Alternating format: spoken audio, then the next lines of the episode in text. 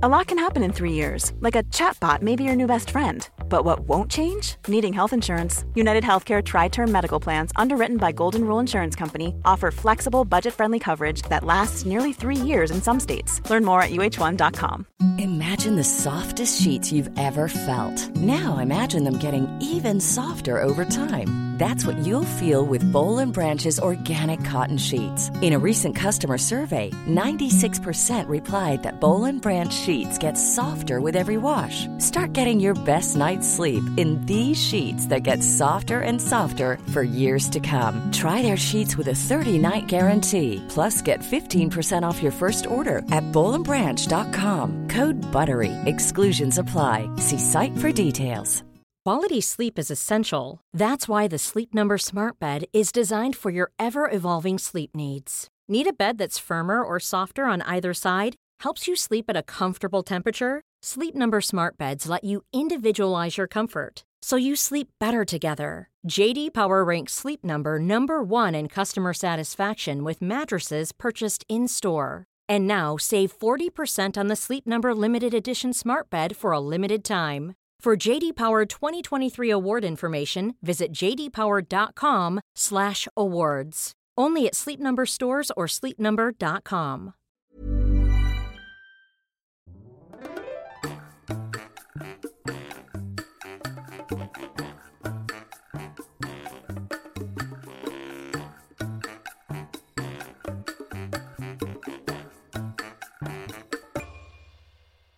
Hola, ¿qué tal? Esto es Dos con Todo.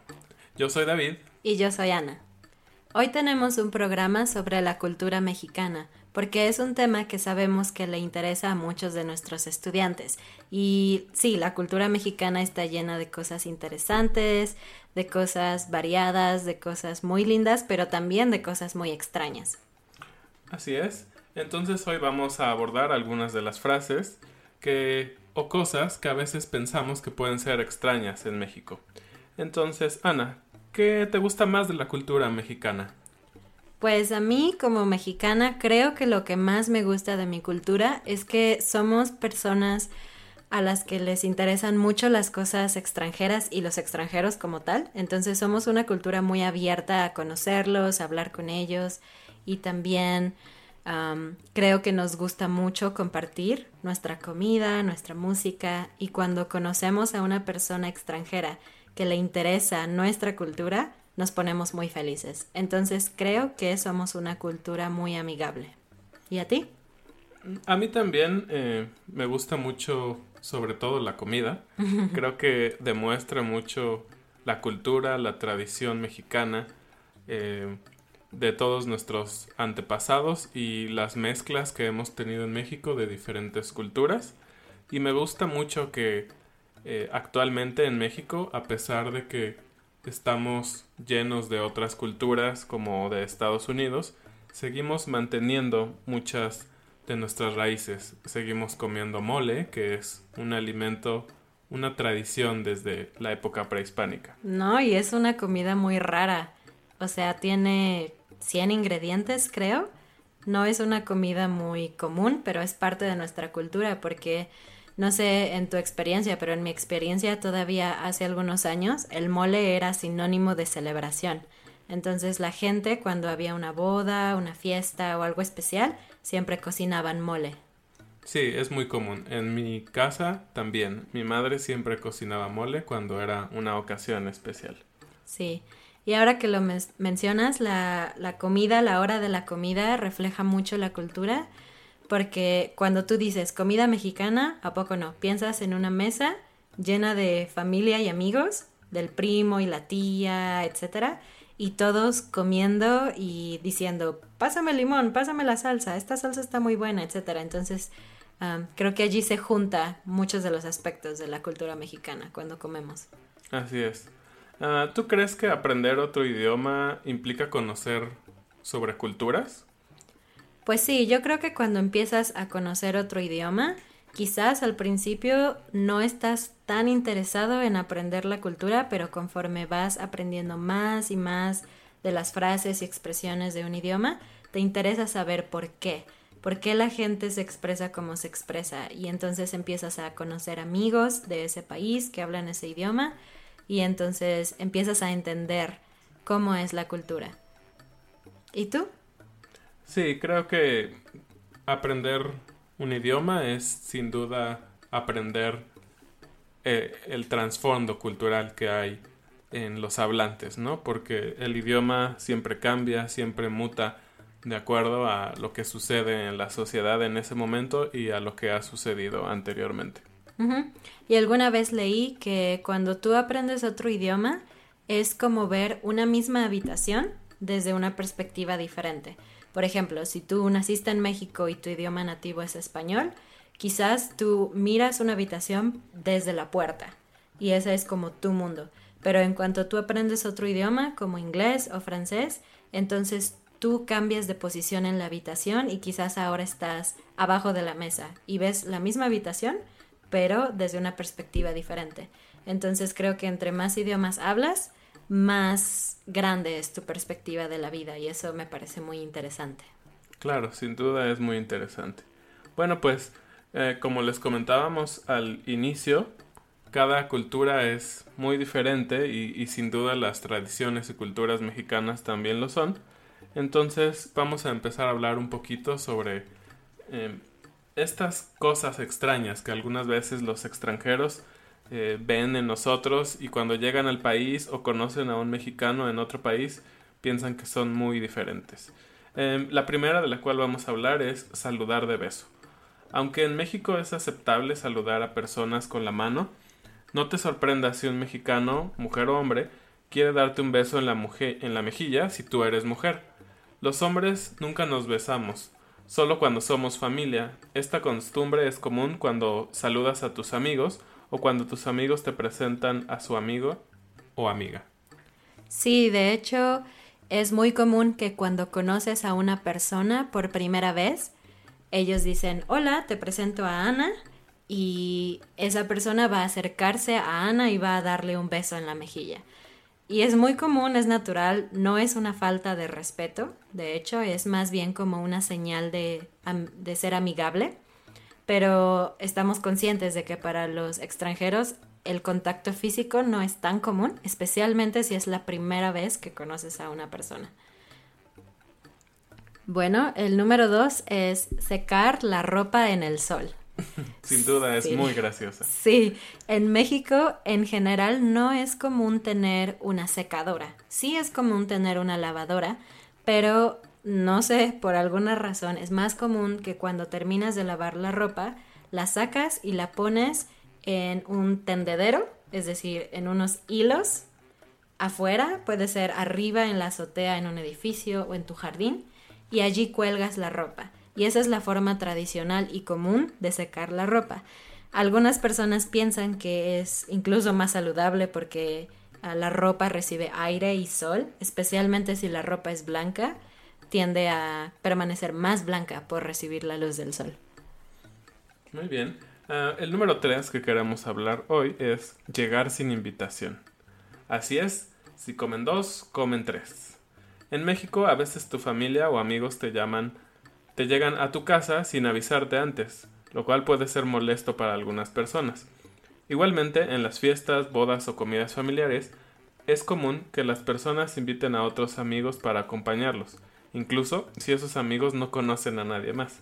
Si te invitan a una fiesta en México y no conoces a los organizadores, no te preocupes, nadie se va a enojar y siempre hay espacio para uno más. Sí, claro, es muy común.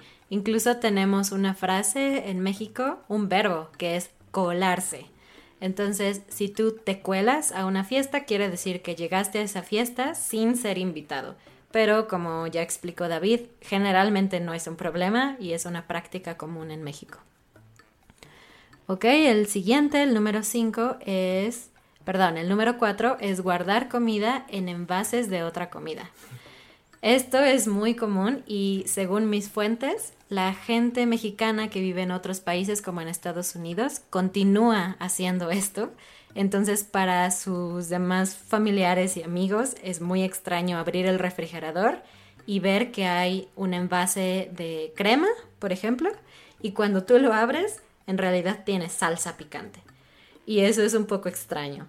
Um, para nosotros no sé si es que somos muy ecológicos o prácticos o solamente somos extraños, pero es muy común lavar los envases que otras personas tirarían en la basura. Nosotros los lavamos, los secamos y los reusamos para guardar otra comida.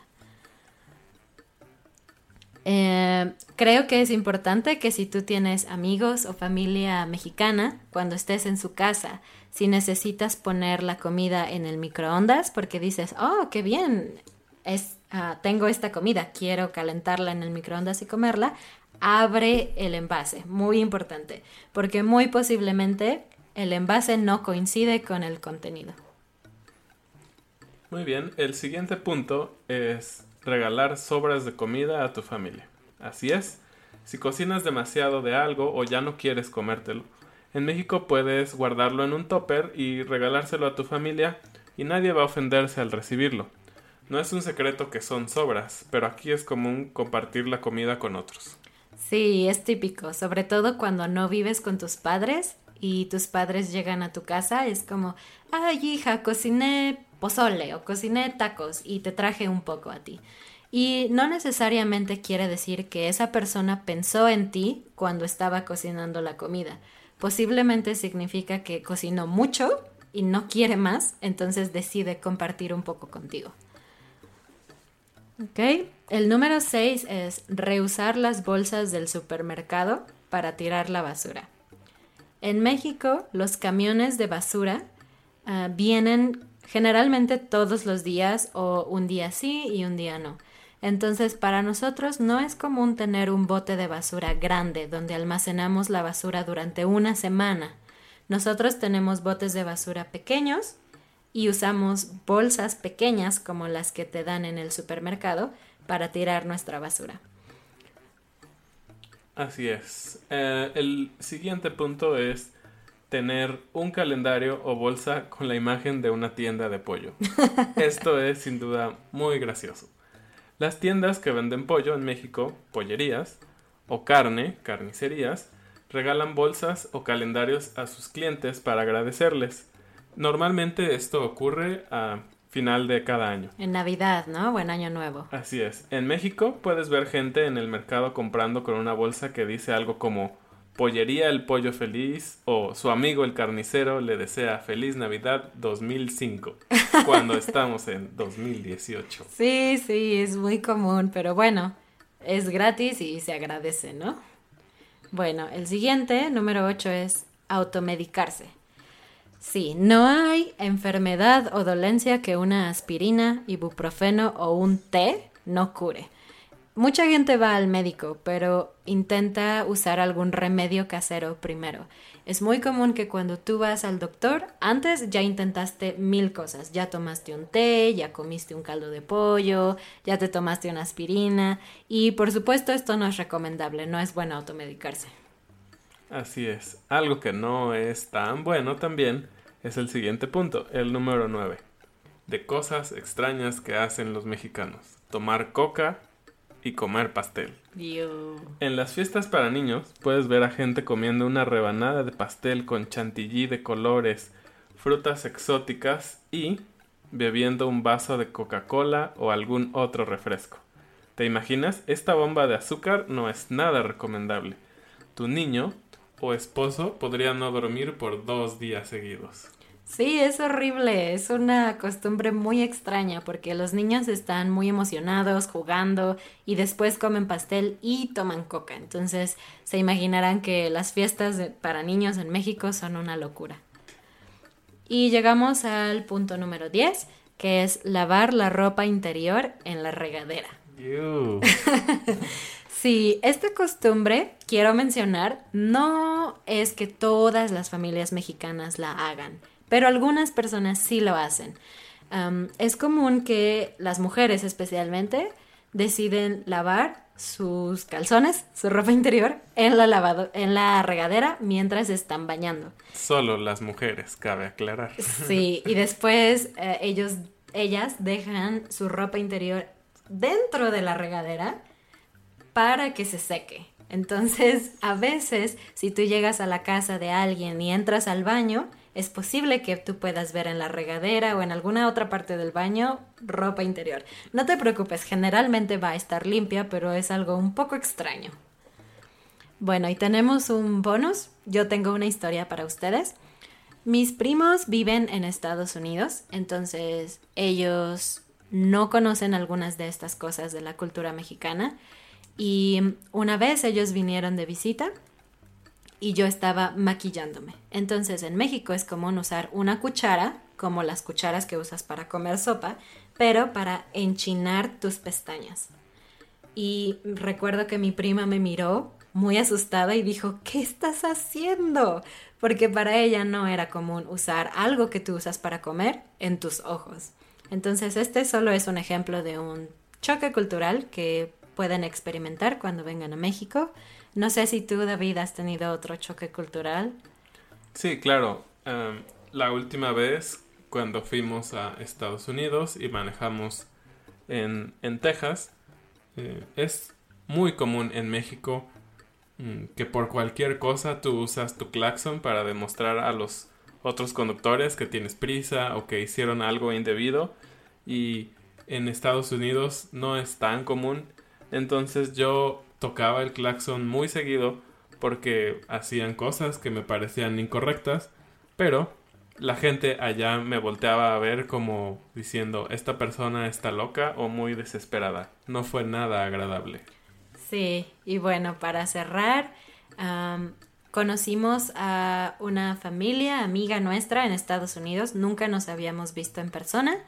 Y cuando fuimos a su casa, nosotros estábamos muy emocionados por verlos y aplicamos el punto número uno, ¿recuerdas? Yo corrí y yo quería abrazar y besar a mis amigos, pero para ellos fue como, wow, ¿qué pasa? Es la primera vez que te veo, no me toques. Pero bueno, no, no pasa nada, digo, estos choques culturales son fáciles de reparar. Tú puedes simplemente hablar y decir que esa costumbre te parece extraña, reírte un poco y no pasa nada. Bueno, esperamos que con estos 10 puntos ustedes conozcan un poco más la cultura mexicana y no tengan choques ni nada parecido cuando viajen o cuando conozcan amigos mexicanos. Bueno, ahora llegó el punto donde vamos a explicar un poco de la gramática que usamos en este episodio. voy a hablar un poco sobre el uso de infinitivo o gerundio. El infinitivo es la base de los verbos, es decir, cuando no están conjugados. En español los verbos infinitivos terminan en ar, er, ir. Comer, dormir, estudiar. Los verbos en gerundio son los verbos que terminan en ando y endo, por ejemplo, comiendo, durmiendo, estudiando. En español y en inglés las reglas son muy diferentes.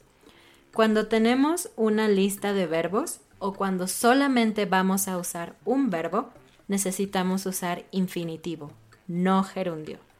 Por ejemplo, decir saludar de beso es bueno. Secar la ropa en el sol es extraño.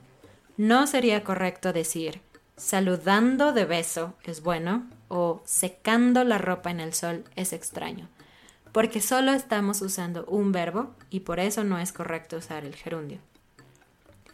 El gerundio en español se usa únicamente cuando tenemos una idea que usa dos verbos, principalmente el verbo estar. Por ejemplo, estoy estudiando es correcto porque tengo dos verbos, estar y el verbo estudiar. Entonces puedo decir estoy estudiando. Otros ejemplos sería estamos bailando o yo compro usando mi tarjeta de crédito. Eso es todo por hoy. Esperamos que hayan disfrutado este episodio y que se unan para escuchar los próximos episodios. Así es, muchas gracias a todos por escucharnos. Este fue Dos con Todo. Hasta luego.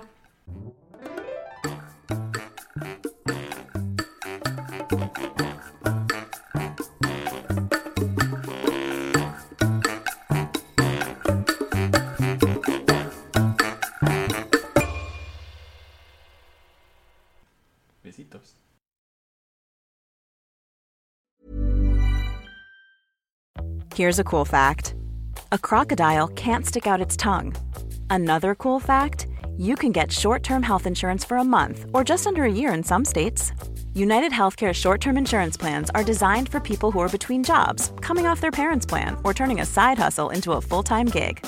Underwritten by Golden Rule Insurance Company, they offer flexible, budget friendly coverage with access to a nationwide network of doctors and hospitals. Get more cool facts about United Healthcare short term plans at uh1.com.